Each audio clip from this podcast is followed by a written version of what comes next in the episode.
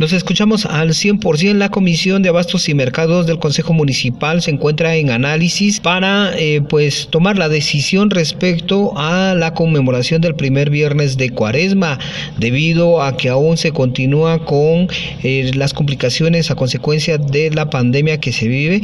Se estaría buscando la manera de dejar espacio libre para el ingreso de alguna víctima de esta enfermedad al cementerio general. Sin embargo, también también se ha solicitado por parte del COCODE de ese sector el no autorizar la, eh, la celebración del primer viernes de cuaresma. David García, presidente de la Comisión de Abastos y Mercados, también detalla que por parte de los vendedores se ha solicitado el centro intercultural, sin embargo, este no sería procedente. Esto es lo que se explica al respecto.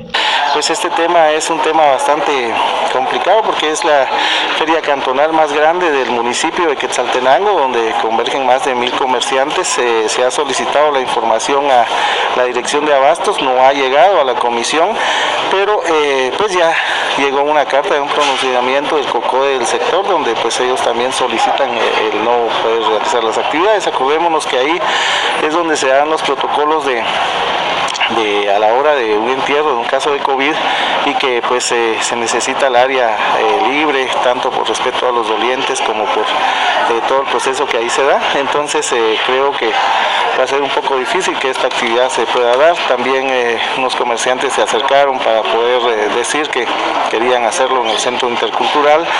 También la respuesta fue que es una feria cantonal y es de cuaresma, en donde pues la parroquia es quien, quien es el ente rector.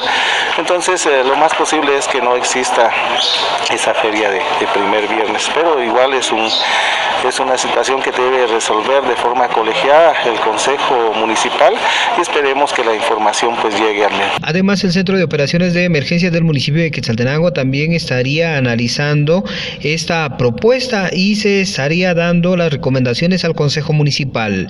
Regreso a cabina como nos escuchamos.